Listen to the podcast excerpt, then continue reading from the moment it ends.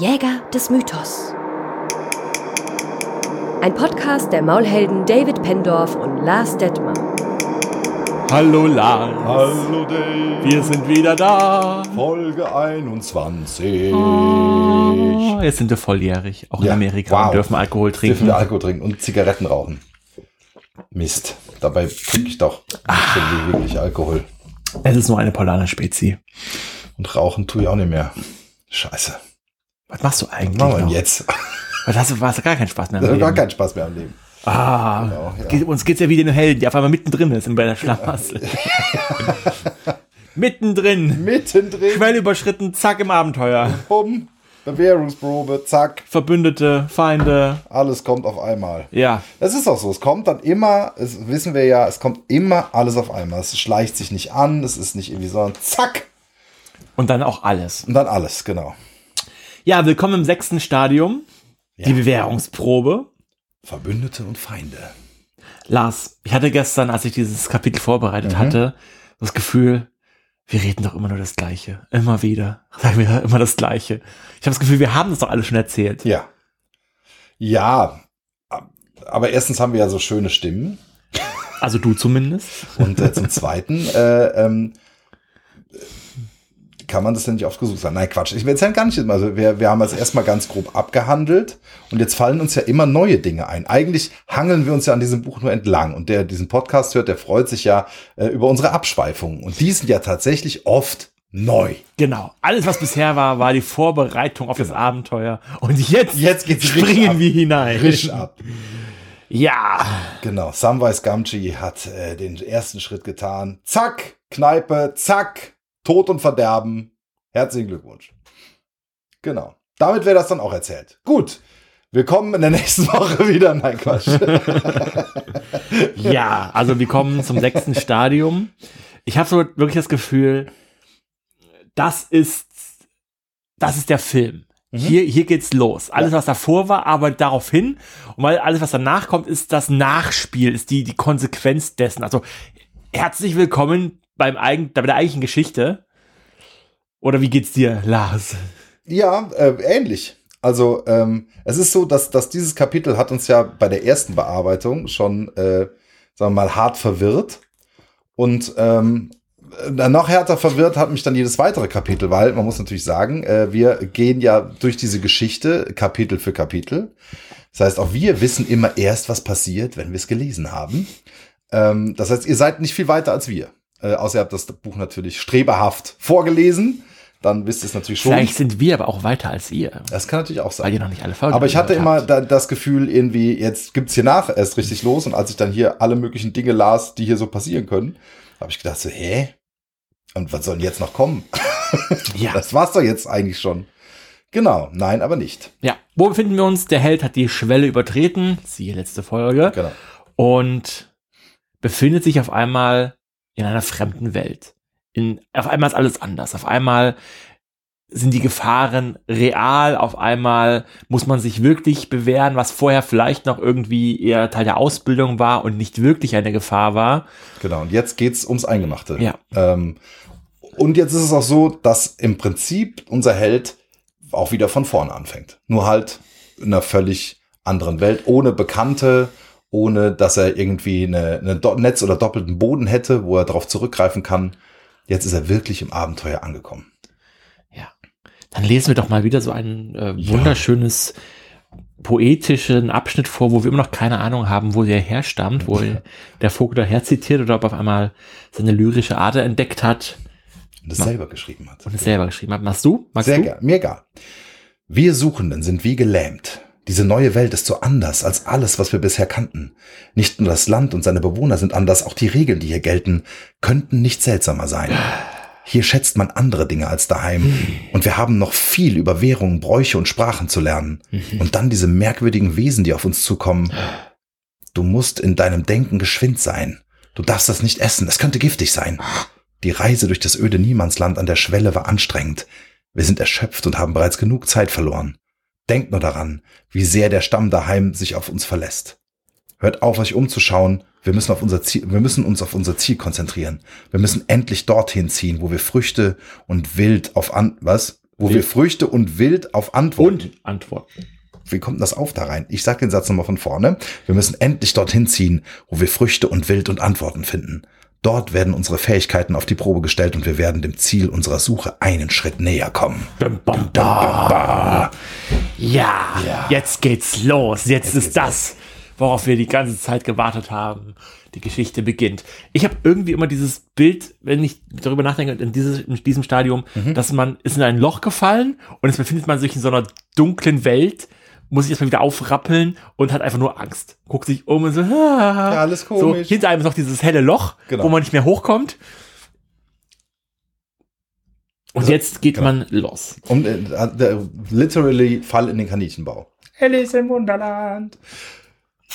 Genau. Genau. Und jetzt plötzlich ist die Welt komplett anders. Äh, Herr Vogler spricht von Kontrast. Ja, es ist wichtig, mit Fragezeichen, äh, zu zeigen, dass man jetzt wirklich in einer anderen Welt ist und das kann man natürlich auch grafisch äh, und sonstige filmischen Mitteln oder Geschichtenmitteln deutlich machen. Ja, dass auf einmal ist man in einer bunten Welt, wie beim Zauberer von Oz, aus dem Schwarz-Weiß wurde bunt. Oder auf Kontrastreich, einmal ist man auf einem fremden Planeten, der ja ganz anders gestaltet ist. Na, ihr könnt ja mal drauf achten, wenn ihr einen Film guckt und ähm, ähm, der, der Held bricht in diese neue Welt auf und sobald er diese neue Welt erreicht, inwieweit sich denn diese Welt anders gestaltet, also auch visuell, visuell war das richtige Wort, ne? Ja, genau. Also gibt es zum Beispiel andere Farben als vorher. Ähm, oder, oder wirkt plötzlich alles kontrastreicher und tiefer von den Farben. Also oft wird filmisch damit gearbeitet. Ähm, wir im Theater machen das auch schon mal über, über Licht. Ne? Wir erzählen ja auch ganz viel über Licht. Also heute zumindest. Früher hat man sehr viel über Häkeldeckchen erzählt. Äh, heute erzählen wir mehr über Licht. ähm, genau, also äh, wie, wie, ob man merkt irgendwie, ob man, wenn man da bewusst drauf achtet, ob ihr feststellt, äh, an welchen Stellen äh, das passiert. Und ihr dürft uns natürlich auch gerne mal zurückmelden, wenn ihr sowas gesehen habt. Und dann können wir darüber äh, online schreibend diskutieren. Jawohl. Ja. wir freuen Ja. uns sehr. diese visuellen Veränderungen funktionieren natürlich dann, wenn man wirklich als Held physisch eine andere Welt, einen anderen Planeten, einen anderen Ort betritt. Ähm, zu Mania fällt mir da wieder ein, äh, wo man halt aus der Akademie heraus in die große Stadt fährt, wo man auf einmal dann äh, eingef äh, äh, halt in der großen Stadt ist, vom Land, Das in ist die, alles anders. wo alles anders ist, Ja. wo Auch, auch bei Herr der Ringe. Ne? Also wenn wir über- überlegen, wenn sie da über diese Brücke gehen und ähm, sind dann quasi jetzt in Bre angekommen. Oder in dieser ersten, doch, in Bre. Das das ist ja schon Mhm. diese Geschichte in dem äh, tänzelnden Pony. Da ist ja sofort äh, Regen. Es sieht super Sofort dunkel grauer. alles. Es ist äh, genau überall so komische Gestalten. Peter Jackson in, äh, in einem halben Bildschnitt unten rechts in der Ecke äh, mit Haaren kletschig im Gesicht steht da und guckt bös. Ähm, ist übrigens ein schöner Moment, kann man mal drauf achten. er baut sich ja auch gerne in seine Filme ein. Äh, genau, also man hat sofort das Gefühl, da ist irgendwie das schöne Auenland war immer alles. Selbst im Regen war im Auenland war immer noch das Teletubbyland, also was immer selbst wenn irgendwie es im. Auenland geregnet hat, hat es einen warmen Sommerregen Genau, gegeben. das war so, mm, das Und man hat darin wollte sich da getanzt. hinstellen und sagen, aha, jetzt ein Stück Es war äh, mal alles grün, es war mal alles schön, es war mal alles sehr friedlich. Seife auf dem Kopf, da kann man direkt und vor allem schön- nicht genau, schmutzig, Genau, und äh, Bre ist sofort siffig und matsch und, grau. Genau. Ja. Ähm, visueller Kontrast Ja. Mhm. ist äh, sehr deutlich, aber es gibt natürlich auch Filme, wo man eben nicht als Held so eine physische Grenze überschreitet, sondern vielleicht eher eine ja, eine soziale Grenze, Mhm. weil man auf einmal verheiratet ist, weil man äh, ja irgendein Versprechen, ein Pakt eingegangen ist, der es vorher halt nicht gab. Mhm.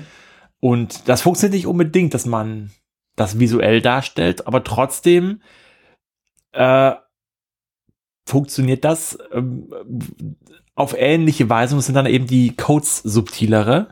Mhm. Ja, dass man eben sich dann anders verhalten muss, dass andere Erwartungen an einen gestellt werden, dass äh, ja vielleicht wechselt man doch räumlich irgendwo den Ort, aber trotzdem kann es dort sehr, sehr ähnlich aussehen, aber trotzdem ist alles anders. Gerade auch bei dieser Ja. Schwelle, die wir das letzte Mal hatten, die unbemerkt ist, ist natürlich auch komisch, wenn es dann direkt sehr, sehr unterschiedlich ist, es schleichen sich erstmal nur kleine Unterschiede ein. Ja, das stimmt. Es ist aber so, egal in welcher Art und Weise sich dieser, dieser Umbruch, dieser Kontrast äh, vollzieht, es ist auf jeden Fall so, dass nachdem diese neue Welt betreten wird, werden alle Handlungen, die man vollführt, werden Konsequenzen haben. Also es wird konsequenter, es gibt, wird gefährlicher, äh, es wird auf jeden Fall riskanter. Ne? Ja, Man hat einen höheren jetzt Preis zu zahlen für. Fehler. So, jetzt geht's halt ab. Wir haben uns Ja. vorher vorbereitet, haben vorher lange gestrichen und poliert Mhm. und aufgetragen und jetzt äh, wird man in den Ring geschubst und äh, genau. Jetzt Ja, geht's der, halt der sichere Fressbrett. Boden fehlt auf einmal. Genau. Ne? Also auch wenn man weiß, dass wenn man bei Mr. Miyagi im Training ist und dann auf einmal von so einem Hol- Holzstamm fällt, dann kriegt man vielleicht irgendwie die Kopfnuss und, und böse Worte, aber eigentlich, es passiert einem nicht wirklich was. Genau. Und jetzt ist aber dieses Sicherheitsnetz weg. Genau, das heißt, unser Held begegnet Bewährungsproben, Ja. Eignungstests oder Herausforderungen.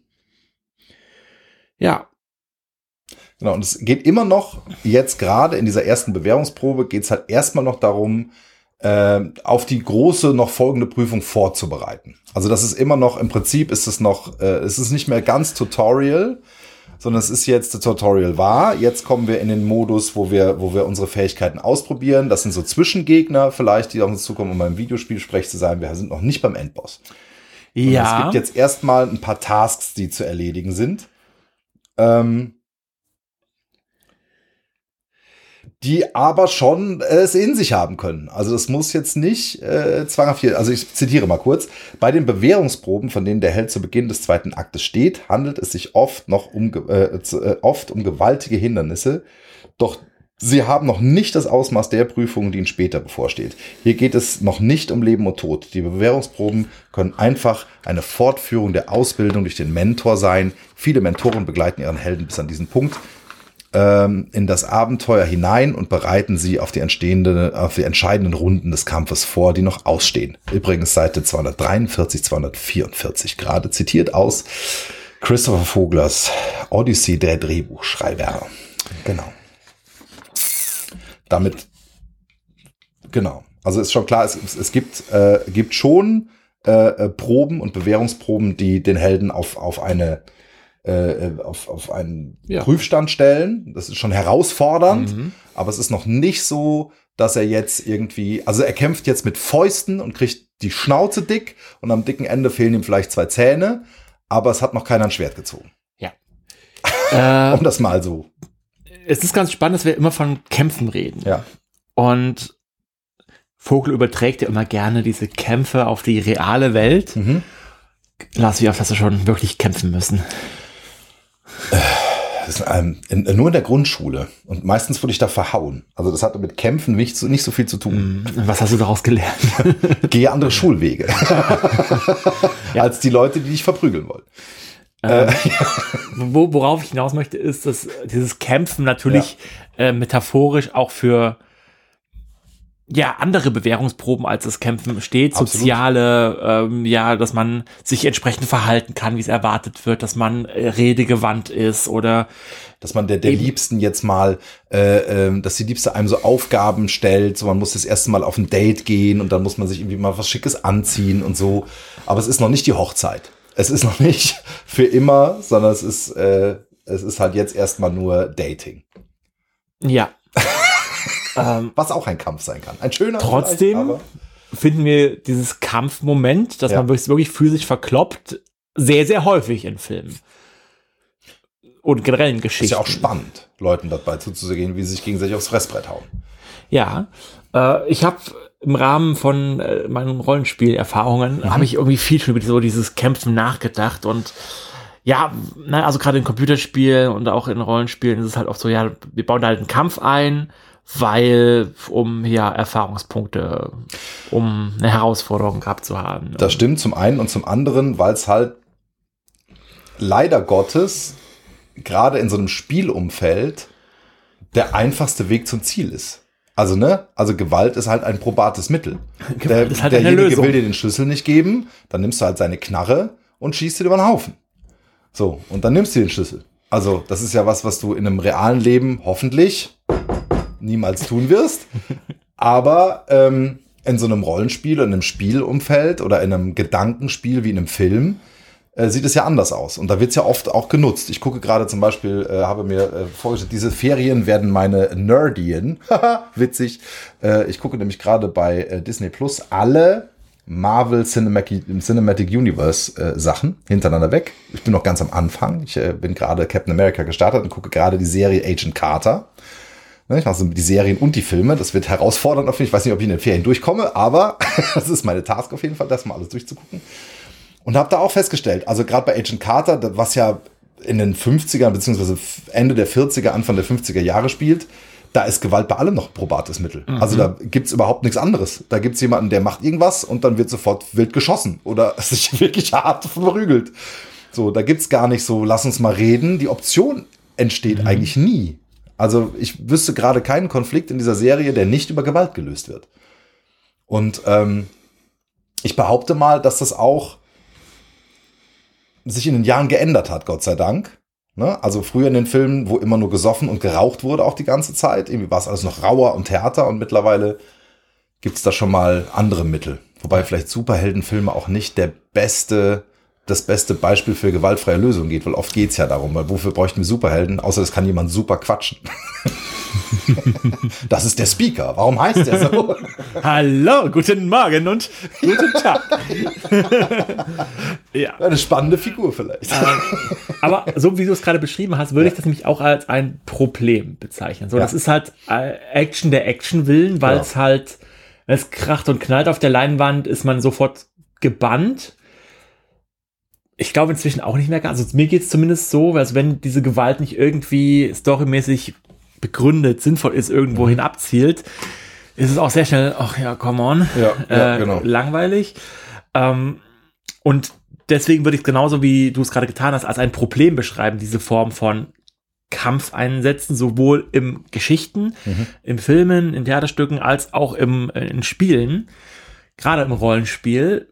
Und mein Denken geht halt eben dahin, wie kann man dieses, diese Kampfszenarien wirklich nutzen, um ja, um die Story voranzubringen, um Charaktere weiter aus äh, zu, zu, zu, zu zeichnen. Mhm. Na, ne, also wenn ich einen Kampf nicht einfach nur wir hauen wild drauf, sondern ich habe da einen Jackie Chan, der eben äh, dabei fünf Saltos macht und und halt auf ganz verrückte Weise da eben seine Gegner bezwingt äh, mit halt den krassesten Stunts, dann ist es halt auch eine Form von Charakterzeichnung. Mhm. Oder ähm, was ich letztens in einer Critical Role Folge äh, gesehen habe, jetzt ganz D&D Nerds, mhm. ähm, wo halt einer der Spielenden sich mit einem NPC angefangen hat zu prügeln, die haben sich halt äh, gegenseitig provoziert und haben aber über diesen Kampf äh, eine Freundschaft entwickelt, wo sie sagen, ey, du bist gut, echt gut, ja, du auch, voll krass.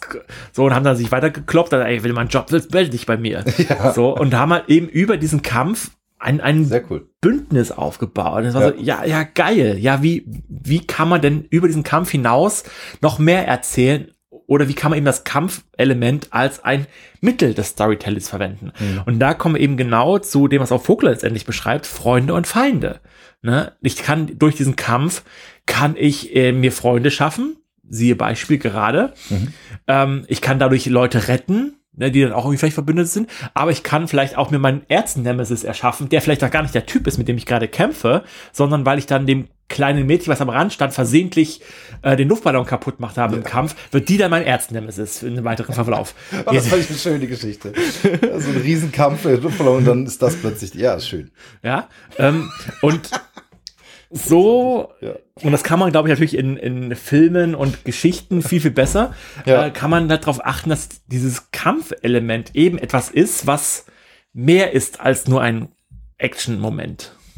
Also mein persönliches Problem äh, ist auch, äh, also einmal bin ich ja in einem, bin, äh, muss ich sagen, Baujahr 77. Das heißt, ich bin in den 80er Jahren aufgewachsen und den 90ern, wo äh, die Helden meiner Kindheit waren Stallone, Schwarzenegger und so. Erstens, weil ich die nie sehen durfte und zweitens, weil sie halt ne, mega brutal waren und so. Das war mich natürlich mega fasziniert.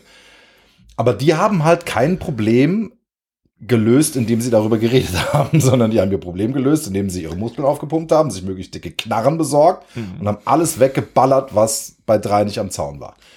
Ähm, und mein Problem ist jetzt, dass das in meinem Kopf, sei es im Rollenspiel, sei es bei Videospielen, halt noch so drin ist und ich jetzt aber Vater von zwei Töchtern bin Und mir in dem Zusammenhang halt überlege, wie kriege ich denn das hin, dass meine Kinder irgendwie ein anderes Mittel für Konfliktlösung lernen als Gewalt.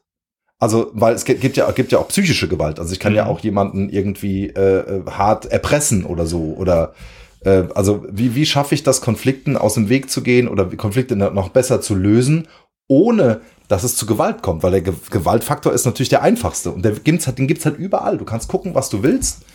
Es gibt immer den Moment, wo irgendjemand, das sind natürlich so super Kinderserien, aber selbst da bist du nicht so wirklich davor gefeit. Ähm, auf der einen Seite ist es natürlich mega spannend, ne? Also mhm. und, und mhm. schön anzusehen und äh, äh, äh, keiner will, dass äh, sich die, äh, dass sich gerade Sauron und äh, Gandalf erstmal an den Tisch setzen, äh, äh, ein Teechen aufsetzen und äh, ein Problem ausdiskutieren. Das also, du jetzt wirst den Ring und dann äh, lasse ich dieses Fleckchen Erde in Ruhe. Ja, ist okay. genau. Das wäre vielleicht nicht so spannend anzusehen. Aber ihr versteht, was ich meine, ne? Also das ist äh, schwierig. Ja und nein. Also es kommt, glaube ich, sehr darauf an, so wie, sowohl wie der Held gezeichnet ist, als auch wie vor allem die, die, die Gegner, die Feinde gezeichnet sind, weil oftmals, gerade wenn du Kinderserien schaust, hast du halt eben den Bösewicht, ja, ja, genau. der halt irgendwie einen fiesen Schnurrbart hat und äh, schräg lacht, ja. aber sonst eigentlich nicht viel mehr an, an äh, Charakter hat, mhm. keine Motivation, keine, keine, ja, was will er eigentlich? Er will nur das nicht, was die Helden wollen. Ja, äh, muhahaha. Ja, ähm, genau. Und, und ja, mit so einem kannst du halt auch nicht reden. Also wie, wie könnte man denn ihm eine alternative Lösung für sein Problem anbieten, wenn ich nicht verstehe, was sein Problem eigentlich ist, außer ja. er ist böse. Ja. Ähm, ne, wenn man jetzt aber in, in moderne Serie wiederum reinguckt, ich habe es gerade äh, The Queen's Gambit im Hinterkopf, ne, mhm. ne, da wird ja auch im Prinzip gekämpft auf dem Schachbrett. Das ist jetzt nicht gerade das actionreichste und man verfolgt, aber als, also wenn es wie die Serie darstellt, kannst du ja nicht diese Partie richtig mitverfolgen. Mhm. Ähm, zumindest behaupte ich das gerade mal, vielleicht geht das sogar. Äh, aber du erzählst halt eben über dieses, wir sitzen an diesem Schachbrett und trinken eine Tasse Tee, mhm. beziehungsweise trinken keiner, sondern spielen halt Schach, äh, erzählst du ja trotzdem einen Konflikt, erzählst du ja trotzdem Persönlichkeiten, die ja, sich stimmt. aneinander anfreuen, einander helfen. Äh, und, und das ist, also es geht. Ja, ja, ist auch gut so, dass es da mittlerweile Alternativen gibt.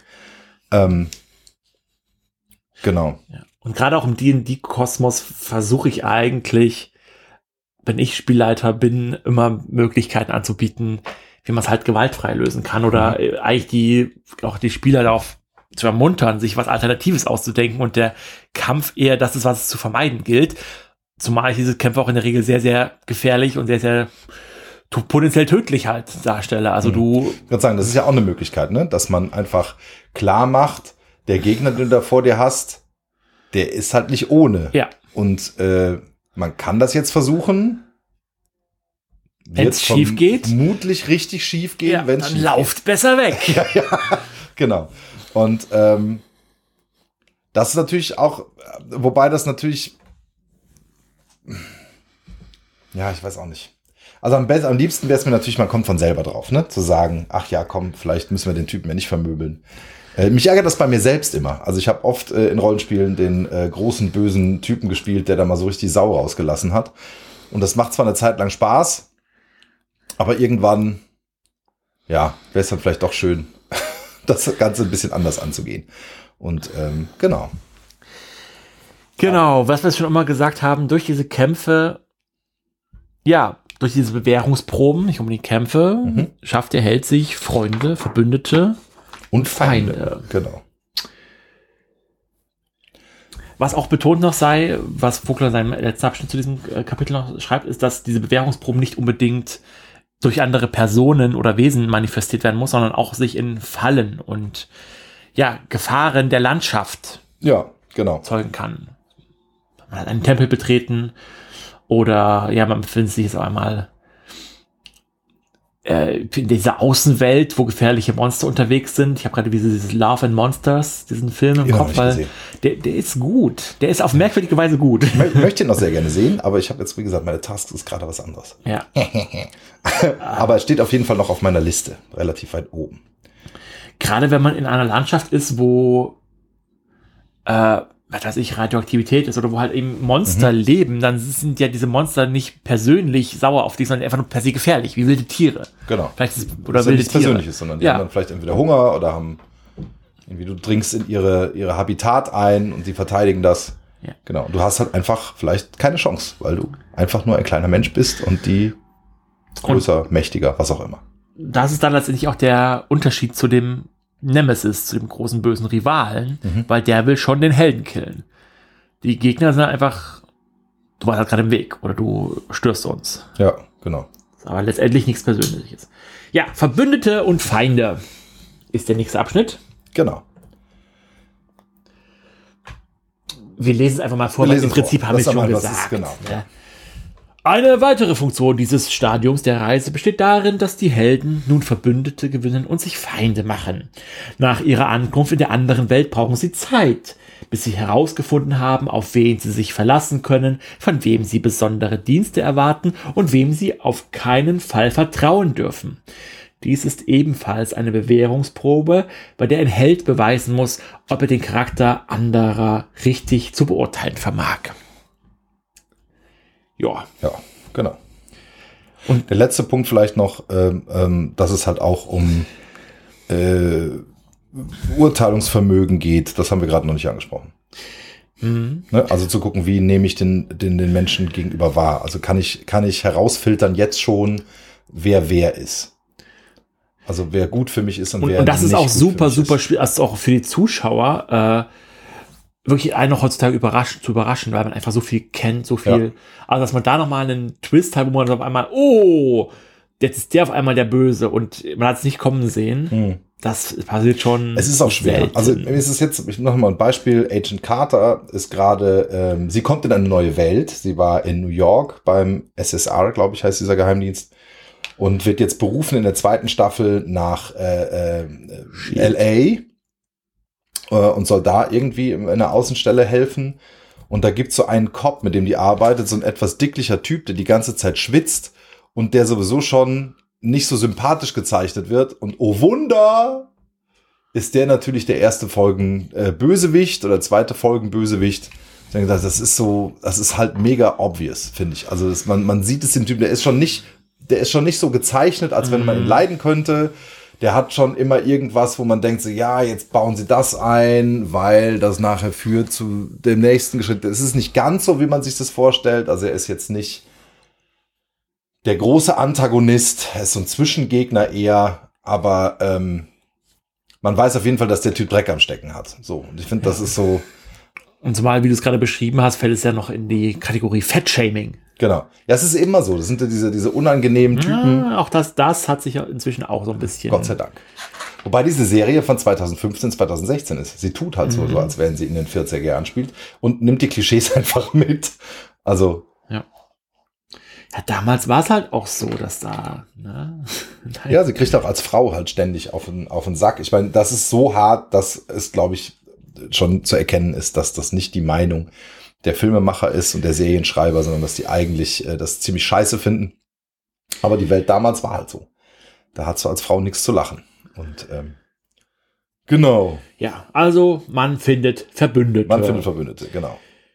da gibt es wiederum verschiedene Formen von Verbündeten. Es gibt zum Beispiel äh, den ständigen Begleiter. Das äh, ist jetzt nicht äh, das äh, Stück beziehungsweise das Buch von äh, Claudia Schreiber. Nein, sondern es geht äh, in dem Fall tatsächlich um so Geschichten wie Sancho Panza zu Don Quixote oder äh, Zorro zu, Ber wie heißt der, Bernardo hieß der, ne? Der, ähm, genau, der Diener von, von Zorro. Äh, ist Sherlock Holmes so und Watson. So, genau. Das ist auch wieder so ein super, super spannender Punkt, weil den Begleiter, den hatten wir eigentlich noch gar nicht unter den Archetypen, Nee, oder? überhaupt nicht. Eigentlich gar nicht. Nee. Ja, vielleicht fällt der Trickster, es gibt so Begleiter, die so Trickster-mäßig Aber sind. Begleiter an sich taucht dann überhaupt aber nicht auf. eben. Und dabei sind die super, super präsent. Genau. Sidekick sagt man auch. Genau, Sidekicks. Genau. Und das ist auch so eine Sache, wo ich, wo ich auf der Frage, okay, warum, warum braucht es die? Haben die einzig allein die Funktion, dass der Held jetzt jemanden hat, mit dem er reden kann und so nicht einfach nur wahnsinnig wirkt, wenn er die ganze Zeit mit sich selber redet? Damit der, Ich glaube, es ist, äh, hier wird es ja auch beschrieben, es gibt zum Beispiel diesen komischen Begleiter, Mhm. ne, der, der die Aufgabe hat, äh, den Humor in der Geschichte zu belangen, also zu, zu äh, bleiben. Oder es gibt den Begleiter, wie zum Beispiel Watson, der ähm, ja, eigentlich ein Schädel ist, Eigentlich damit genau. Sh- Sherlock Holmes mit jemandem reden kann. Und der halt Und die obvious Fragen stellt Genau, und wo, Fragen wo, Watson, genau. wo Sherlock Holmes sagen kann, ah, du bist aber wieder dumm, Watson. Ja. Was ist denn nicht inzwischen die Lösung? Also, wo, was das als Kontrastfigur fungiert. Und wenn man ihn halt nicht hätte, dann würde halt die ganze Zeit beschrieben werden müssen, ja, und dann dachte sich Sherlock Holmes irgendwas. Und dann Mhm. dachte er sich das. Und dann sagt, dann murmelt er vor sich hin. Genau, Watson ist in, äh, gerade in den Sherlock Holmes Geschichten ja der, der Ich-Erzähler. Also von dem Ja. aus wird die Geschichte erzählt, aus seiner Perspektive werden die Geschichten erzählt. Was es natürlich insofern spannender macht, weil ohne Watson müsste es wieder der, der allwissende Erzähler machen. Und so kriegen wir auch immer nur das mit, was Watson mitbekommt. Das macht es natürlich auch spannend. Wird auch generell sehr häufig Spiel. gemacht. Ich glaube schon, dass da Sherlock Holmes sich- sicherlich ein Vorbild war oder ist. Aber zum Beispiel auch äh, bei Professor Dr. Dr. Van Dusen, Mhm. wo sein Hutchinson Hedge als Begleiter ja ist, der genauso als Chronist fungiert. Äh, also ist ja eins zu eins. Ja. Ähm, das hat einmal so die Funktion. Und den komischen Begleiter haben wir halt in Disney-Filmen super, super, Super häufig. oft, genau. ne? Sei es im Mulan Mushu, sei es äh, diese komische Hahn oder das. Und die sind ja immer auch so ein bisschen döver, ne? Also die komischen Begleiter sind immer so ein bisschen clumsy, ungeschickt, aber am Ende doch, also döver ist vielleicht das falsche Wort, sondern sie wirken erstmal sehr viel ungeschickter als der Held. Ja. Das ist so ein bisschen so, früher hat man immer gesagt, wenn, wenn Leute aufs Dating gehen, äh, Leute rausgehen, sowohl Jungs wie auch Mädels, nehmen die immer einen mit, für den man nicht unterschreiben würde.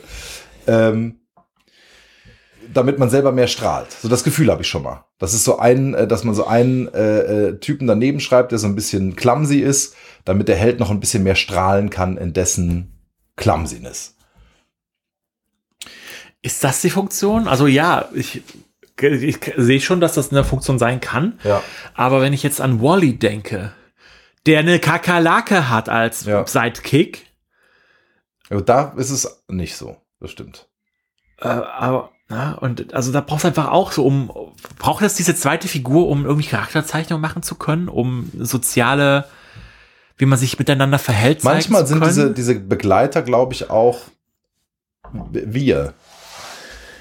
Also eben die Nichthelden, die, die, die, die neutralen Zuschauer, die eigentlich nichts können, außer normal sein und die aber geworfen werden in eine Welt, in der ein Typ oder eine Frau mit ihnen unterwegs ist, die so ganz fantastische Dinge können.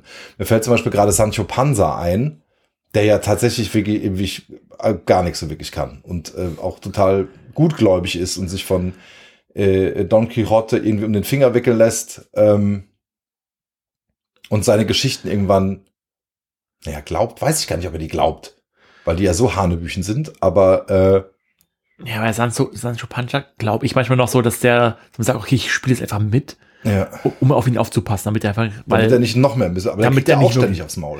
ja, Also Sancho Panza kriegt ja auch hart auf die Nuss von Ja. den anderen Leuten. Die werden ja richtig. Ich habe das äh, Buch, ich habe es nicht zu Ende hören können. Ich habe es nicht ausgehalten, muss ich ganz ehrlich sagen. Ich habe das abgebrochen, weil war einfach so, zwischendurch so langweilig. Ähm, fand ich. Äh, aber es ist halt immer so, äh, Don Quixote rennt in eine Gruppe von Leuten, von denen man genau weiß, die sind viel größer, viel mehr, viel mächtiger und viel stärker macht einen dicken und dann werden die so richtig hart verprügelt. Also nicht nur, die kriegen nicht, werden nicht vom Pferd gehauen, sondern da werden, äh, die kriegen Lanzen äh, in den Körper gesteckt, kriegen die Zähne ausgeschlagen. Also da geht's richtig zur Sache und dann liegen sie wieder irgendwie blutend. Mhm. Und äh, Don Quixote rührt sein, sein Tonikum an, was aus einfach drei, vier Flüssigkeiten besteht, die er zusammenmischt, die zu einem harten Brechreiz führen. ja. Ja, also es ist so, und, und Sancho schluckt es halt alles. Und ich hatte so das Gefühl, vielleicht bin ich das. Also vielleicht soll ich das sein. So der, der, der neutrale Beobachter, der im Prinzip mitgeht und der, der vielleicht auch die Funktion hätte, zu überlegen, wie kriegen wir diesen Irren dazu, als normaler Menschenverstand, wie kriegen wir diesen Irren dazu, mit dem Blödsinn aufzuhören? Ist er vielleicht, was auch Vogler beschreibt, auch irgendwie die Funktion des Gewissens? Genau, das, ja, das, ja. Na, gar nicht in der Form, dass äh, der Begleiter jetzt auf den Helden einredet und sagt, hier, lass das mal bitte, so Jiminy Cricket-mäßig. Mhm. Der ja bei Pinocchio definitiv ein Begleiter ist, der das Gewissen darstellt. Ich glaube, so wird er sogar Ja, äh, ja. benannt. Er sagt es sogar. Genau. Ja, mhm.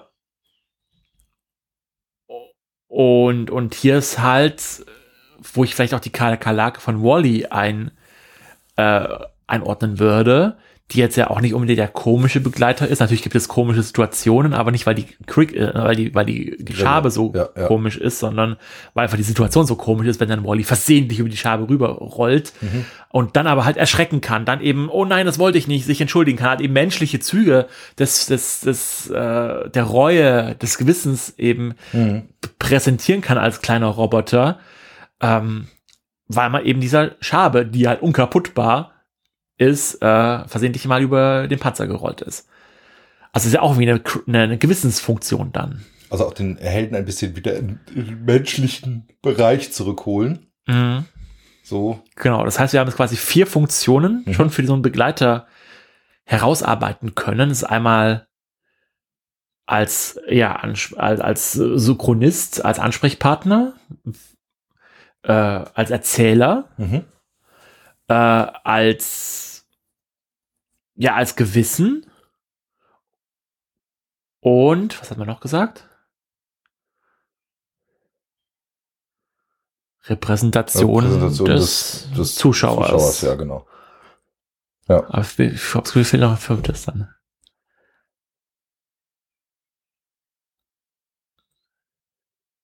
Das schreibt er so gar nicht. Das ist, Nee, haben gerade selbst so. Ich gucke gerade drin, genau. Äh, er schreibt quasi von dem Gewissen, er schreibt äh, dem, dem, äh, dem Ulkigen und halt als Hilfestellung, hilfreicher Genau, als, Begleiter. als äh, lustig, als Comic Genau. Relief, als Lacheinlage. genau. Wo ich zum Beispiel einen, einen Mushu aus Mulan reinpacken ja, würde. ich auch. Genau. Der unterm Strich dann trotzdem hilft. Ne? Also ist schon, ist schon auch ein Helfer. Ja, und es ist auch so, dass er, dass oft diese Figuren ähm, in den Helden in, in Situationen des Zweifels dann beistehen. Also sie sind auch Freunde dann. Es ist nicht nur so, dass es so ein, so ein Verhältnis gibt, der Held ist quasi der, der hohe Status und der Begleiter ist immer der niedrige, sondern es ist auch schon mal so, dass die, Mhm. dass es genau andersrum sein kann. Dass der Helfer auch dafür da ist, den Helden aufzubauen. Sagen, komm Junge, schaffst das und so. Also hat schon auch, genau, in dem Sinne auch eine helfende Funktion. Gut. Yes, jetzt kommen Spannende, wir spannende Figur, die häufig Genau. verwendet wird. zu den Gruppen. Genau, auch was, was wir schon gefragt hatten damals Mhm. und gerätselt haben. Jetzt gehen wir drauf ein. Also es gibt nicht nur einen einzelnen Helden, sondern es gibt eine Heldengruppe. Genau. The Guardians of the Galaxy zum Beispiel. Zum Beispiel. Da fungiert dieses Stadium, ja, dass jetzt halt eigentlich diese Gruppe zusammengeschmiedet wird, dass sie jede, ihre einzelne Fähigkeit, Funktion, ihre eigenen Stärken nutzen kann, repräsentieren kann und dadurch eben der Gruppe, der Gemeinschaft hilft und sie weiter voranbringt. Mhm. Und das wiederum die Gruppe selbst natürlich auch zusammenschweißt. Das heißt, rein strukturell betrachtet wird es diese Heldengruppe äh, eigentlich als ein Held betrachtet. Genau. Und das ist so ein klassisches Rollenspielding auch, ne? Ja. Also es gibt also gerade im Computerrollenspiel diese klassische Party, die man dann so aufbaut. Mhm. Ähm, und es ist ja auch oft so, dass, äh, also hast du ja auch schon oft von, ge von geredet, dass wenn ähm, deine Figuren quasi in deinem Rollenspiel äh, ins Abenteuer aufbrechen, gibt's erstmal so ein Solo-Ding, wo jeder einzeln durch die Gegend zieht und irgendwann treffen die sich dann irgendwo und kommen als Party zusammen. Das wäre ja genau dieser Moment, ne? wo man äh, quasi, wo die Gruppe sich zusammenschweißt, wo jeder seine Fähigkeiten oder jede ihre Fähigkeiten einbringen kann. Ähm, sowohl jetzt ans Heldenfähigkeiten gedacht, also kann besonders gut schießen, kann besonders gut gucken, kann besonders gut zaubern, aber auch äh, die Kann persönlichen geworfen werden. Genau, kann gut geworfen werden. Genau. Auch die, äh, die, die Soft Skills, sage ich mal. Mhm. Also ähm, ist äh, gut darin, Leute um den Finger zu wickeln oder Ja. Genau. Ja. Ich habe in Bezug auf äh, Guardians of the Galaxy, den ersten Film, nochmal so drüber nachgedacht und fand eigentlich, dass dieser Ausbruch aus dem Gefängnis, Mhm. Dass das das. Überschreiten der ersten Schwelle ist, dass eben die erste Bewährungsprobe ist, Mhm. dass sie sich als Team funkt funktionieren müssen, diesen Plan durchziehen müssen, um so eben gemeinschaftlich fliehen zu können. Genau. Dadurch hat man die Schwelle übertreten und so ist man dann gemeinsam entkommen und muss nun gemeinsam den Den weiterfolgenden Film nicht mehr Abenteuern. ganz auf dem Schirm.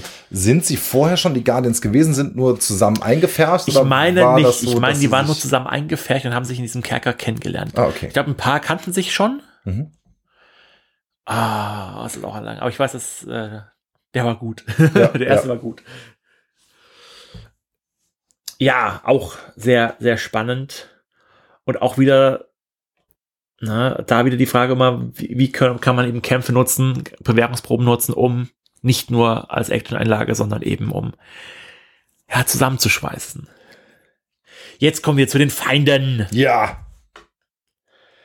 Ja, oftmals begegnet man nicht direkt dem großen Schatten, aber er lauert überall, der große Ja. Feind. Der, Vielleicht findet man seine Gefolgsleute irgendwo, die an, im Saloon an den Pfosten lehnen und einen so beobachten die ganze Zeit. Späher, Spione, äh, vielleicht Vorbosse, die, die es zu bewältigen gilt. Vielleicht schickt auch der Feind, der, der große Böse, erstmal nur Vorposten, wie man es aus sämtlichen Animes kennt, Mhm. äh, dass nicht der Held, der, der Bösewicht selbst kommt, sondern erstmal nur seine, wie er- ja, ja, hier kommt. Seine Lakaien. Seine Lakaien schickt. Und irgendwann, äh, man hört auch immer schon, was das für ein krasser Typ sein muss, dieser Oberbösewicht und so. Und wenn der kommt, dann ist hier richtig, richtig was los. Ja. Genau. Und ich finde es auch ähm, nicht unbedingt immer leicht.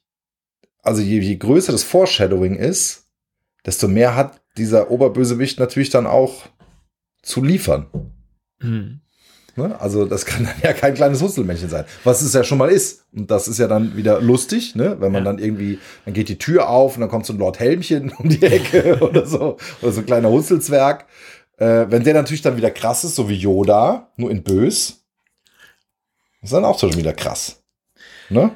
Also dann. Ja, äh, wenn man Erwartungen spielt. Also das genau. hat halt den Vorteil, dass man immer den Blick des Bösewichts, den Blick des, des großen Feindes sich gewahr ist, es ist immer präsent, Ja. ohne dass er wirklich in, in Erscheinung tritt. Das heißt, deine Fantasie macht es wie immer viel, viel größer, viel äh, gefährlicher als es ist. Und dadurch, dass du siehst, was deine Lakaien können, wie krass die schon drauf sind, Mhm. äh, weckt es halt auch eine Warte, okay, das sind nur die Lakaien. Wie, wie, wie krass ist denn der eigentliche Bösewicht? Ja. Ja, Also das, das funktioniert sehr, sehr gut. Gerade auch in in äh, D&D oder Rollenspielen. Ähm, ich gucke wieder auf meine Curse of Strahd-Kampagne, wo meine, meine Heldengruppen, also meine Spielenden sind schon ein paar Mal Strahd, dem großen bösen Obervampir, begegnet, aber haben nie gekämpft. Mhm. Weil ich habe auch immer so ver- vermitteln wollen, so lasst es. Ihr habt keine, Keine- halt, keine halt den, den Kopf niedrig und keine blöd, keine gute Idee, ihn Ja. anzugreifen. Das heißt, ich habe immer nur mit dem geredet, immer und äh, es ist halt immer so eine, so eine Gefahrensituation, immer so ein Boah, sagt es nichts Falsches. Zumal sie auch schon einmal bei ihm im Schloss, so, also ganz am Anfang der Kampagne waren so, ach komm, wir gehen ihn mal besuchen. Das Schloss ist direkt nebenan. Wir sagen mal Hallo.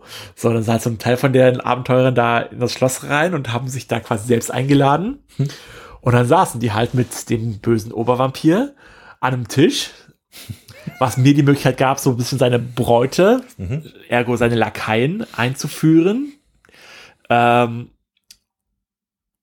und weil die sich halt auch verplappert haben, bis sie, muss man wirklich sagen, die haben sich echt verplappert, ist halt dann auch eine der, also er hat dann ein Zeichen gegeben und eine seiner Bräute ist dann halt raus und hat das Dorf niedergebrannt, von Oh. dem sie gerade geredet haben. So, und so war halt Fakt, daran sind wir gerade schuld. Weil wir, äh, das war völlig klar, das war gerade unsere Schuld. Mhm. Weil wir die Schnauze nicht Weil wir die Und weil Schnauze wir dann auch noch hier konnten. klopfen mussten. Ja. Hätten wir das gelassen, wäre hier Ja, noch nicht mal. so. Also, ich hätte einfach gereicht, schon die Schnauze zu halten. Ja. Das dann, also, das hat so viel, so viel gebracht, ohne dass dieser Strat selbst einmal irgendwie auch nur die Hand erheben musste. Mhm. Und das ist halt direkt so ein, wow, okay, krass. Und wenn der, dieser Typ dann auf einmal bei dir in der Tür steht und dann auf einmal, an- einmal anfängt, dir eine Suppe zu kochen. Ja. Das Ja, erinnert mich total an äh, den Film Snatch, Schweine und Diamanten. Ähm, da gibt's so eine, eine Szene. Ähm, ich finde ja das Böse, wenn der immer groß ist und schreit und, und riesen Pompau macht, ist es gar nicht so eindrucksvoll. Nee, ist so eigentlich total äh, schwächlich. Genau, in diesem, in diesem Film ist es so, äh, da haben irgendwelche Leute ein Wettbüro ausgeräumt Und der, der Mafia-Boss äh, sitzt plötzlich bei denen zu Hause und die kommen rein und der Flur von denen ist mit Zellophanfolie ausgelegt. Da steht ein Typ in der Metzgerschürze, der so Messer wetzt. Und dann bitten sie, bittet, bitten ihn die Lakaien des Bösewichts, bitten sie selbst in ihr eigenes Wohnzimmer. Und dann bekommt er von ihren Getränken von einem der Lakaien etwas serviert. also, du sitzt bei dir zu Hause und Ja. ein Typ, dem gehört jetzt gerade dein Zuhause. Der ist Ja. da und dir ist völlig klar, ich habe hier gerade in meinen eigenen vier Wänden nichts mehr zu melden. Ja. Ja, weil der da ist. Und der ist ganz ruhig und ist freundlich und ist sehr zuvorkommend. Und das macht ihn so ultra gefährlich, weil das äh, muss man ja erstmal, also die Chutzpe muss man dann mal haben. ja. So. Und dadurch, dass er halt aber auch hinterm Berg hält, wofür er, was er wird tatsächlich fähig ist, Ja. weil wenn du sehen würdest, okay, das, das, das, das, das kann er, das sind seine Fähigkeiten, Mhm. das ist es, darauf muss ich achten, dann, dann kann man da einen Plan rundherum stricken, dann, Mhm. dann kann man glauben, irgendwie, das hat man irgendwie handelbar. Solange man es mysteriös hält, ist einfach nur so eine, okay, der Typ ist gefährlich. Wir, müssen auf, wir müssen mit allem rechnen.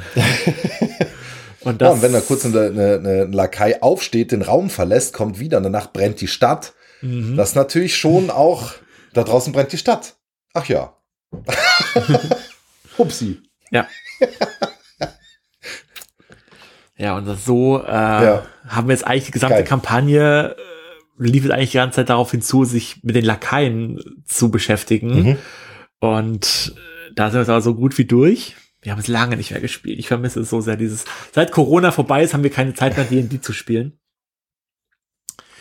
Äh, ja. Also, Also nichts gegen eure D&D-Runde, aber ich hoffe, wir haben Corona hinter uns. ich hoffe auch. An dieser Stelle. Ja, Ja, ja Feinde. genau. Und dann, äh, Moment, gibt's hier noch was zu den Feinden? Ja, nur dass die Feinde natürlich auch unterschiedliche Archetypen Archetypen einnehmen können, ja, genau. Das haben wir aber zu, zu genügend anderen Folgen Ausdiskutiert. ausdiskutiert, glaube ich. Jetzt gibt's einen neuen Feindestypen, und zwar den Rivalen. Ja, auch da sind wir, glaube ich, schon mal drauf eingegangen. Hab ich Genau. so das Gefühl. Und zwar ist der Rivale nicht darauf aus, den Helden zu töten, sondern versucht nur, aus der jeweiligen Auseinandersetzung als Sieger hervorzugehen. Ja. Also der möchte gar nicht, äh, genau. Es gibt Den eine an andere? Heldengruppe, es gibt einen anderen Helden, der das gleiche oder ähnliche Ziel hat wie du und will einfach nur schneller sein. Genau. Ne, wir sind auf einer Schatzsuche und wir wissen, wir haben einen Teil der Schatzkarte, der andere Typ hat einen Teil der Schatzkarte. Wir versuchen sie uns gegenseitig abzuluxen oder zu tauschen. Und es gibt auch so, so Mischformen. Also äh, ich denke jetzt gerade an ähm, äh, irgendwelche Tomb Raider Spiele oder, oder Filme, wo es diesen Rivalen gibt, der dann aber auch aktiv Fallen stellt, der dann auch aktiv mit seinen Leuten da ist und eine Bedrohung darstellt Ja. für die handelnde Figur. Aber nicht, na genau, das würde ich eben nicht sagen. Also es ist eine Bedrohung dahingehend, dass diese Figur versucht, äh, den Helden aufzuhalten, halten, Mhm. aber nicht unbedingt darauf abzielt, den Helden zu töten. Also du meinst, äh, jetzt hat er zwar eine ganze Menge Minions mit Knarren und die schießen auch auf dich, aber wenn du einfach sagen würdest, alles klar ist dein Schatz, mal Idiot, schwingt der Hut, äh, Würde dich dann in Ruhe würde lassen. das aufhören. Ja, Dann genau. würde der nicht hinterherlaufen. Ja. Das stimmt. Oder wenn, wenn er es schafft, dir den Reifen zu zerschießen und Ja. du landest im Straßengraben Genau. und der ist halt schneller, dann würde er nicht rumdrehen, um dich zu erledigen. Genau, das stimmt. Sondern es geht Ja. einfach nur darum, ich will schneller das Ziel erreichen. Genau, da hast recht. Das fühlt sich manchmal ähnlich an. aber es ist fühlt sich, äh, genau, Ja, es fühlt sich ähnlich an. genau. Und jetzt kommen wir wieder auf äh, Computerspiele oder Rollenspiele, weil Rivalen in Rollenspielen sind so geil. Ja. Ich liebe Rivalen. wenn du, wenn du weißt, wir wollen hier, wir versuchen nach einem Schatz, wir sind hier auf der Suche nach irgendwas und du kreuzt etwas und dir begegnen Leute, wo, fuck, die habe ich schon mal gesehen. Warum sind die hier? Mhm. Dann redest du ganz freundlich mit denen. Ach so, ja, ja, nein, wir sind nur hier, um der lieben Frau Oma einen Besuch abzustatten Mhm. äh, oder was auch immer. Und dann geht's auseinander und denkst so, fuck, fuck, fuck, die gehen gleich. Genau, die wollen das gleiche. ja, und dann machst du halt ein Wettrennen oder machst du halt ein, ein ja, das also Rivalen, geil. Ja. Ja, Rivalen. Noch was dazu zu sagen? Nö, eigentlich nicht. Es ist äh, ein mega cooles, äh, ein- eine mega coole Spielart, ähm, die häufig, ja nicht vergessen wird, aber nicht so häufig benutzt. Also in Abenteuerfilmen, klar, ne? Aber äh, ich überlege gerade, also ich habe sie selber, also auch ähm, gibt es Theaterstücke, in denen es Rivalen gibt? Bestimmt, ne? Mir fällt aber gerade keins ein. Aber so oft begegnet mir dieser, dieser Typ nicht. Mhm. So, von daher fand ich es eine schöne Art, das nochmal einzubauen, zu gucken, ist das äh, vielleicht auch eine, eine Spielart, mit der man öfter mal umgehen sollte, dass es einen Rivalen gibt und was macht ihn genau zum Rivalen und was, äh, wo begegnen die sich und äh, spannend ist ja genau das, was du gerade sagst, wenn die sich so begegnen und so wie Katzen umeinander streichen und man nicht so genau weiß, wo geht's mhm. denn jetzt hin. Ne, es gibt natürlich einfach so, haha, wir wollen den Schatz, haha, wir auch, los geht's. Ja, genau, aber es ist nicht unser Ziel, den anderen jeweiligen anderen zu killen. Weil genau. warum? So, äh, und wenn es aber auch nicht ganz klar ist, wenn du dir nie im Klaren darüber bist, also sind das jetzt Rivalen oder sind sie es nicht? Ja, das die begegnen dir immer die, wieder. Die und Trickster denkst, oder, oder eher Gestaltwandler-Funktion. Genau. Ja. Und dann denkst du, okay, wir arbeiten vielleicht einfach zusammen, wir verfolgen ein ähnliches Ziel. Da kommen wir auch einen gewissen Part noch zusammen sich gegenseitig unterstützen, helfen. Genau, und stößt er mich vielleicht nachher von der Brücke äh, ja. äh, im entscheidenden Moment. ja, man weiß es nicht so genau. Genau, sehr spannend, ja. spannende Spielart. Des Weiteren gibt es halt neue Regeln in dieser Welt. das ne? haben wir im Prinzip auch schon gesagt. Genau. Äh, was ich, ich spannend finde, ist der nächste Punkt, aber vielleicht fällt uns gerade noch was Da, da wo gehen wir auch noch ein, neue ja. Regeln. Ähm, finde ich äh, auch dahingehend spannend, weil der Held ähm, zwar Fähigkeiten gelernt hat mhm. und jetzt aber an dem Punkt ist, wo er nicht einfach nur eins zu eins diese Fähigkeiten anwenden kann, sondern jetzt muss er kreativ mit ihnen umgehen. Ein einfaches Beispiel wird hier auch genannt, ist, der Held hat jetzt zum Beispiel von seinem Vater gelernt zu schießen, mit der Pistole mhm. umzugehen, hat alles gelernt, weiß, ist der Westmann, schließt schneller als sein Schatten. Wunderbar. Und in der neuen Welt hat der Sheriff einfach gesagt, hier werden keine Waffen getragen. In meiner Stadt gibt's keine Pistolen. Das heißt, er wird im Prinzip dazu gezwungen, das, was er gelernt hat an Fähigkeiten, umzusetzen auf eine andere Art und Weise. Also er kann jetzt, jetzt ist die Waffe weg. Aber vielleicht hat er ja Dinge gelernt, wie genau beobachten durch das Zielen oder er hat gelernt, äh, ähm, ja, also zu sich zu fokussieren und so und äh, muss das anwenden. Also es ist nicht mehr der eigentliche, die eigentliche Waffe, die er gelernt hat und das eigentliche Kämpfen, sondern es geht jetzt genau um das andere, was wir eben schon gesagt haben, um eine Konfliktlösung, die nicht gewaltvoll ist, aber trotzdem die Skills benötigt. Oder immer noch gewaltvoll, aber halt auf andere, andere kreative, kreative Weise. Art und Weise, ja. genau.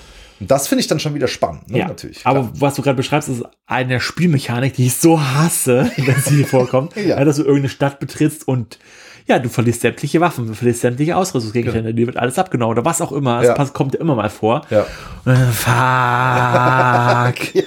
ja. Oder auch bei, bei Breath of the Wild gab es ja auch so eine Insel, wo du landest und dann erstmal sämtliche deine Utensilien verlierst und musst mhm. dann dort, dort nackt rumlaufen. Und ich bin, glaube ich, echt auf sehr, wird oft gemacht, ne? Also entweder wird der halt gefangen genommen und muss dann plötzlich äh, nackt mit dem Lendenschurz aus dem Gefängnis entkommen, tausend Wachen. Ja. Und so. Äh, also schon ein, ein Trope, was öfter vorkommt, ja. gerade im, im, späteren Spielverlauf, wenn du dich schon ausgerüstet hast, dann glaubst du hast alles. Und auf einmal, zupp, nö. Übrigens, alles weg. Ah, das fühlt sich immer ätzend an. Ja, das fühlt sich mega ätzend an.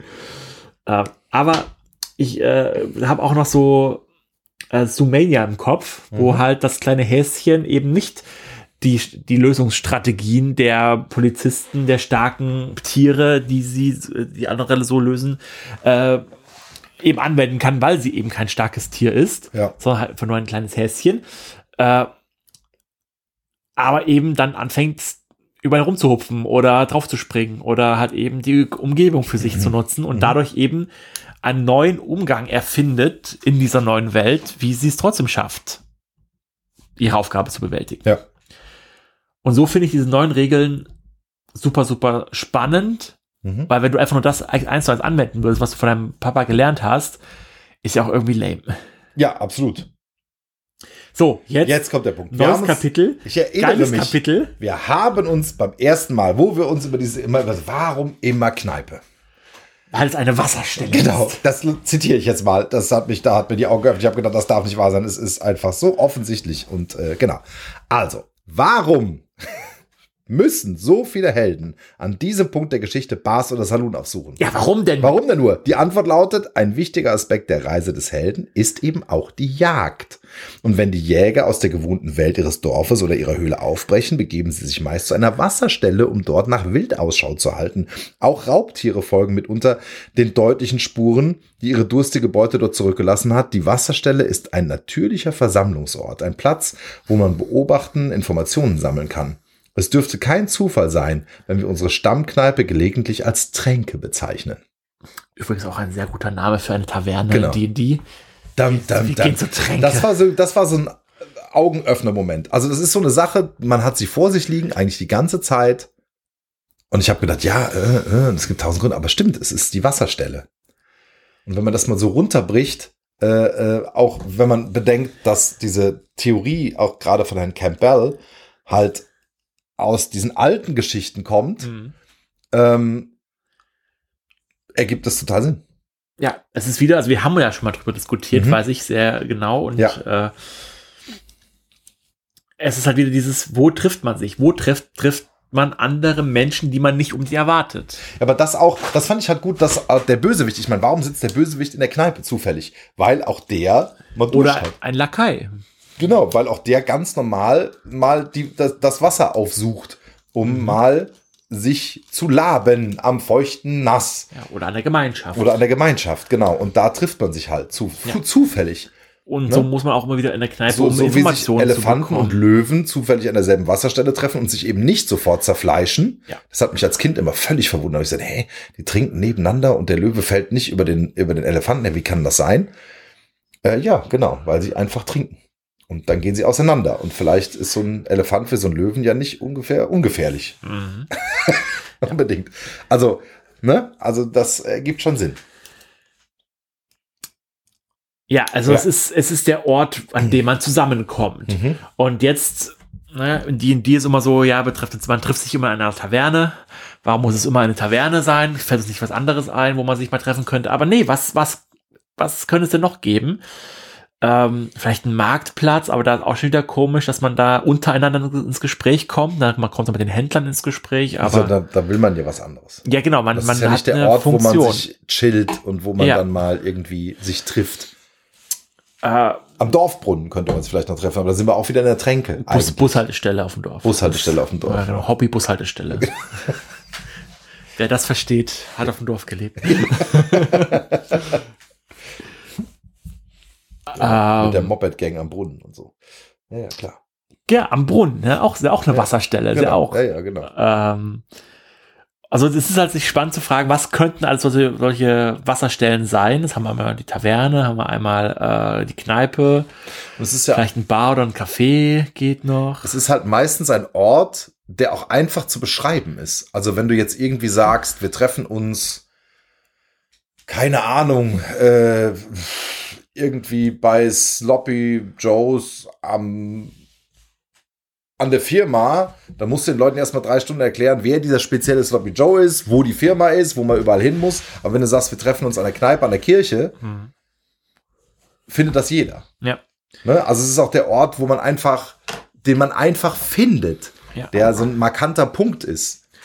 Genau, also ich Ähm. überlege halt immer noch, wa- was können alles solche Orte sein? Also man könnte doch ein Casino, könnte auch so ein solcher Ort sein. Ja, aber da ist der Fokus natürlich, also gut, es geht natürlich schon einen Schritt weiter, weil da kannst du auch direkt natürlich richtig zur Sache gehen. Spielen, aber dieses Ja. Spielelement hast du in einem Saloon zum Beispiel auch. Stimmt. Ne? Also da wird auch Skat gepokert, gezockt, oder auch genau. noch Kneipe hast du ja Skat.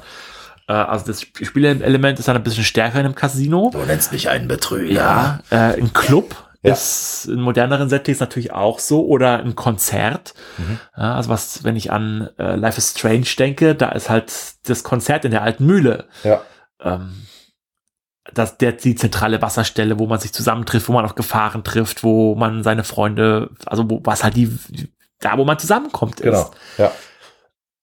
Also sich da zu überlegen, was könnten alles solche Wasserstellen sein, finde ich ähm, sehr, sehr spannend. Mhm. Tito.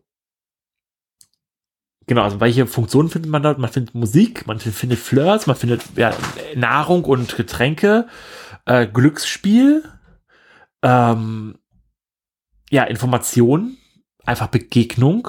Und der hat natürlich noch die Möglichkeit, das steht ja auch noch, äh, ähm, spezifische Stimmung mit Musik zu untermalen. Das heißt, auch die andere Welt kann hörbar gemacht werden. Was unterschwellig ja schon mal total gut funktioniert. Wenn es nicht gerade Funktioniert auch. Funktioniert auch, aber es ist halt hart nervig.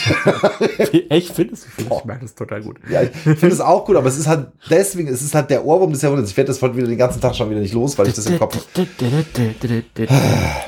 spiele den gleichen Song nochmal. Okay. Ja, ja aber äh, genau. Also man kann die, die neue Welt auch mit den Ohren äh, erhören. Ja, was oft an diesem Ort auch noch passiert, was ich mir noch markiert habe, ist, dass man sich an diesem Ort verliebt. Ja. Ekelhaft. Ja. Lars, sag du mal was dazu. Äh, in der Kneipe verlieben ist oft keine so gute Idee. Nee. es gibt den, den Punkt an Getränke, wo man anfängt, die Kellnerin sehr attraktiv zu finden. Genau. Man äh, trinkt sich quasi die Welt schön. Oder attraktiv, wobei das nicht bedeuten soll, dass die Welt nicht vorher schon attraktiv und schön war, aber vielleicht trinkt man sich selbst mutig genug, äh, äh diese äh, äh, Kellnerin dann auch anzusprechen. Mhm. Aber genau. in der Geschichte hat das Verlieben oftmals dann eine weiterführende äh, Funktion, ist so mein Eindruck, also wenn ich an Matrix denke, mhm. wo ja auch Neo rausgelockt wird in dieses, diesen Underground-Club, wo er dann auf Trinity trifft. Und ist ja auch sofort, er denkt so, hm, wer ist das denn? Mhm. Und eben dadurch, also dieses Verlieben ist also oft einfach ein Einstieg, um ins Gespräch zu kommen, ja, um, um es, sich, um offen so, der anderen Person gegenüber zu sein. auch an diese Figur bindet. Ne? Es ist ja. jetzt dann plötzlich was Persönliches. Also wenn der Figur was passiert, hast du halt sofort eine persönliche Bindung und hast sofort auch was, wo die Figur, die Heldenfigur nicht mehr zurück kann, falls diese, diese, diese andere Figur dann entführt wird oder verkloppt oder keine Ahnung. Oft, manchmal ist es ja so, die Figuren verlieben sich und du weißt schon, diese Frau, die da gerade Love Interest ist, wird die nächsten Viertelstunde nicht überleben.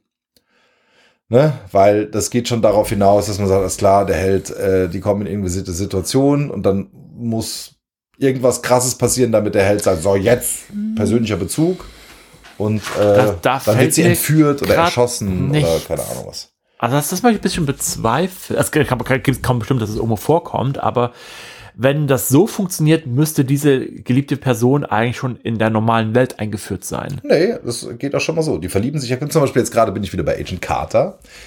Da äh, ist ihr so ein, ein Wissenschaftler, äh, der so ein bisschen um sie buhlt ähm, die gehen dann aus zusammen. Also vorher ist es natürlich, Amerikaner sind ja wirklich, also was diese Dating-Sachen angeht, das geht mir richtig hart auf die Nerven. Die sind ja so unentspannt, das ist ja unglaublich. Egal, anderes, anderes Thema. Mag ja so sein, kann ja jeder machen, wer will. Aber jetzt treffen sie sich und dann muss man natürlich erstmal ein Date haben, offiziell. Man kann sich ja nicht einfach mal drei, vier Mal in Ruhe miteinander schlafen, man muss erstmal reden. in Amerika. Also sie machen ein Date und äh, machen dann irgendwie diese diese äh, äh, küssen sich dann, weil dann passieren natürlich wieder tausend Sachen, äh, ähm, die eigentlich nicht geplant waren. Äh, und die kommen in eine Gefahrensituation. Und kurze Zeit nachdem dann dieser Kuss passiert ist, will er noch das das Artefakt holen. Und dann passiert ihm was. Und dann denkt man so ja ich weiß doch, dass ihm was passiert. Oder ihr na klar, natürlich passiert was. Und dann hat sie wieder einen persönlichen Bezug und hat persönliche Rache und jetzt muss sie dann irgendwie die Geschichte vorantreiben. Also das finde ich meistens dann so arg langweilig. Okay, das. Das passiert verdammt oft, finde ich, dass, dass man weiß, okay, jetzt trifft diese Figur, diese Heldenfigur auf eine andere Figur, anderen gleichen Geschlechts, mhm. mag ja mal dahingestellt sein. Äh, die nähern sich an, küssen sich und du weißt einfach, ja, das wird benutzt weil es kann ja nicht nur sein, dass es nebenbei in der Serie eine Beziehung zu führen gibt. Also das okay. wird ja kein Mensch erzählen. Ja. Das ist ja arschlangweilig. Ja, dann haben wir eine Beziehung. Wenn mit der Beziehung nichts passiert. Ja, aber das, was du gerade beschreibst, ist ja die, der Archetyp des Animus. Der, genau. der, ne, auch der ja oft ein Gestaltwandler ist. Ja. Jetzt bei, äh, oh, großer Spoiler, bei Miss Marvel, jetzt auch bei auf Noch nicht Plus, gesehen, werde ich aber bald. Gibt es auch einen Animus, der eingeführt wird. Ja, aber die, ich, ich aber weiß, was du auch, meinst. Ist das nicht auch dann an dieser Stelle? Also ist es nicht. Ja, ist es, aber es funktioniert anders als was ich im Kopf hatte, war dieser, okay. dieser, dieser Stoß aus der normalen Welt heraus, der als Funktion für den Helden äh, dient, um, um quasi die eigene Motivation zu sagen, so, und jetzt gehe ich auf Abenteuerreise. Und das fungiert ja da nicht. Die Abenteuerreise hat ja schon begonnen. Das stimmt. Aber der Animus fungiert halt dann eben als Leitfaden, was die nächsten Schritte des, also um den Helden zu manipulieren, um ihn irgendwo hinzulocken, um ihn äh, ja, gewillt zu machen, etwas zu tun, was er vielleicht. Aber das geht ja nicht unbedingt vom Animus aus. Das ist ja dann nee, so ein aber, Moment, wo, wo der, wo der vielleicht der Oberbösewicht. Aber äh, rein, rein geschichtentechnisch ist ja, ja, das dann so notwendig. Genau. Ähm, Das habe ich Agent Carter Aber- halt nicht gesehen. Aber geht, geht es da nicht um, um so eine Geschichte? wa- Warum gibt's denn dann eine erotische, eine erotische Komponente in dieser Kneipe? Also wenn diese Figur danach keine Rolle mehr spielt. Die muss ja irgendwie loswerden. Oder es ist einfach nur, ey, ich bin jetzt der Held, ich bin so ein, ich vögel jetzt einfach mal mit drei Leuten rum und das bringt mich in diese neue Welt rein. Jetzt kann ich machen, was ich will. Jetzt bin ich äh, nicht mehr gebunden an die Regeln, die vorher waren, sondern jetzt habe ich die neue Welt mit den neuen Regeln und hier darf ich halt mich auch quasi, wie das so in Stämmen so ist. Ne? Jetzt ist er ein Mann oder eine Frau geworden, äh, auch im Sinne des, äh, des sexuellen Erwachens. Dass also es eher um den Umstand der Erotik an sich geht, die es vorher nicht gab im Leben des Helden, sondern Naja, also ich, ich glaube, in dem Moment geht es eigentlich überhaupt nicht um Erotik. Also das ist halt das, womit es irgendwie auch blumig unterstrichen wird. ja, Aber die Erotik, also das Ziel ist halt eben, den Helden irgendwie abhängig zu machen oder irgendwie als Storytelling, als, Mhm. als plotmäßig eben irgendwo hinzulocken. Also so ist es definitiv bei Miss Marvel. Ne? Die verliebt sich da in einen und der lockt sie halt. aber das ist ja dann der Animus wieder. Das ist der Animus, ja. Genau. Und auch noch bei? Agent Carter ist es Ja. halt, da, da gibt es halt auch, das ist auch ein Animus, würde ich sagen. Mhm. Nur, dass es halt nicht erst absichtlich macht, sondern eben dadurch, dass dieser Animus eben in die Gewalt des Bösewichts oder wer auch immer der Gefahr eben gebracht werden kann, sorgt es halt dafür, dass jetzt der Held, die Heldin äh, Noch gewillt eine- ist, genau. noch mal eine Motivation hat, eben dem großen Feind entgegenzugehen. Genau, aber in diesem Fall, wenn er nur in der Kneipe dem ersten, hier steht ja, äh, ähm, äh, Etablissement sind oft äh, Orte, wo sich erotische Intrigen entwickeln können. Ähm, ist es nicht automatisch dann der Animus? In dem Moment in der Geschichte? Oder was für einen Sinn könnte diese Liebesbeziehung, die dann in dieser ersten Kneipe an der Wasserstelle gemacht werden, denn sonst haben innerhalb von der Geschichte? Könnte ich, würde ich jetzt tatsächlich so behaupten, dass das immer der Animus ist. Ja. Direkt. Aber dann ist ja das, aber wie, wie der Animus. Also, fungiert, dass, dass es eigentlich immer so ist, dass man weiß, mit dieser Figur passiert jetzt auf jeden Fall noch irgendwas, äh, weil sonst würden sie sich nicht küssen. Also diese Figur wird ja nicht eingeführt, einfach nur, um dann die feste Beziehung der Hauptfigur zu sein. Das wäre völlig unspannend. Also muss Ja. irgendwas mit dieser Figur passieren. Ja, oder sie muss ihn verraten, oder sie Genau. muss. Äh, Aber das finde ich halt so ein Modus, den, wenn man so ein bisschen, ne, dann sagt man sich, ja, okay, dem passiert auf jeden Fall jetzt irgendwas. Du bist nicht sicher, küsst diesen Menschen nicht, das wird nicht ja, gut für dich die, ausgehen. den Gedanken habe ich tatsächlich nicht. Also ich äh, kein, ich dem passiert jetzt irgendwas. Also doch in so so platten vorhersehbaren Sachen schon. naja, Aber wenn es halt wirklich ein, ha, er ist ein böse, er ist Teil des Bösewichts, er ist, äh, Das gibt's ja auch schon mal, ne? Dass, Ja, ja, öfter. eigentlich äh, äh, der, der oder ich traue ihm bis zum. Ende nicht, dass man, na, Animus das ist ein- ein Animus ist auch oft ein Gestaltwandler. Ja, genau. Dann ist wieder spannend, das stimmt. Aber es ist, genau. Vielleicht gucke ich auch gerade so, so Klischee-Sachen im Moment, wo das ständig passiert. Ja, so, laut Vogler kommt jetzt wieder der Zauberer von Ost, den überspringen wir Den einfach wieder überspringen wir. Und sind bei der Zusammenfassung wieder über das Kapitel. Ja, Komm, es ist ein kurzer Abschnitt. soll ich? Soll ich? Gerne. Seite 251, Jawohl. 52. Das Stadium der Bewährungsproben, der Bühnen, der Bündnisbildungen und der Auseinandersetzung mit Feinden kann in einer Geschichte dazu dienen, die Charaktere untereinander und dem Publikum bekannt zu machen. Aha. Es gibt dem Helden Gelegenheit, Kräfte zu sammeln und sich auf das nächste Stadium der Reise vorzubereiten. Das Vorbringen zur tief, das Vordringen zur tiefsten Höhle, zum empfindlichsten Kern. Überleitung. Ja, das wird natürlich dann das siebte Stadium. Jawohl. Aber ja, es ist nochmal ein, ein Schachbrett aufstellen, eine Situation kreieren. Mhm. Äh, ja, das eigentliche Spiel, wo ab danach nur noch die Konsequenzen daraus gezogen werden. Genau. Ja, richtig. Und halt jetzt eben jede Figur Entscheidungen treffen muss. Der Animus muss sich für oder gegen den Helden stellen. Sämtliche Feinde oder sämtliche Kämpfe, die der Held ausgetragen hat, muss die Kontrahenten müssen sich entscheiden, sind sie weiterhin gegen den Helden oder sind sie für den Helden jetzt und bilden ein Team. Äh, und es kristallisiert sich alles raus und dabei kristallisiert sich halt auch raus, wer der große böse Bösewicht ist, Ja. den es am Ende eben zu niederzustrecken gilt. Ja, Ja, kommen wir Damit- zum Schluss wieder zu unseren traditionellen Fragen zur Reise. die Fragen zur Reise. Genau, die ihr euch natürlich wieder alle auf einem Zettel äh, schön notieren und ähm, Als lösen, Hausaufgabe. als Hausaufgabe lösen könnt, wenn ihr möchtet. Ich fange mal an. Fragen zur Reise. Erstens, wie gestaltet sich das Stadium der Bewährungsprobe in Sister Act, eine Klasse für sich und Big? Warum muss ein Held Bewährungsproben bestehen? Warum kann er nicht gleich zu Beginn des zweiten Aktes auf sein Ziel losgehen? Zweitens, wie unterscheidet sich die Welt ihrer Geschichte von der gewohnten Welt? Könnten Sie den Kontrast noch verstärken? Drittens, welche Bewährungsproben muss Ihr Held bestehen? Wann gewinnt der Verbündete? Wann macht er sich Feinde? Vergessen Sie dabei nicht, dass allein die Notwendigkeiten der Geschichte den Zeitpunkt für Bündnisse und Feindschaften vorgeben. Viertens, gibt es unter den Helden auch Einzelgänger, die ohne Verbündete ankommen, auskommen? Fünftens, handelt es sich bei Ihrem Helden um eine einzige Figur, Figur oder eine Gruppe, eine Mannschaft, Truppe, Familie oder Bande? Wenn Ihre Geschichte eher ein Gruppenstück wie Breakfast Club oder Der große Frust ist, in welchem Augenblick verschmilzt die Gruppe wirklich zu einem Team? Sechstens, wie reagiert Ihr Held auf die fremdartigen Regeln der anderen Welt und auf deren seltsame Bewohner? Bam, badam, bam, bam. Gut, Ja, sind wir wieder mit einem Kapitel durch. jawohl. Bam, bam, bam, bam. Bam, bam, bam, bam. Es wird sehr schön. Das nächste Mal dringen wir in die tiefste Höhle vor. Das wird wieder eine etwas längere Geschichte.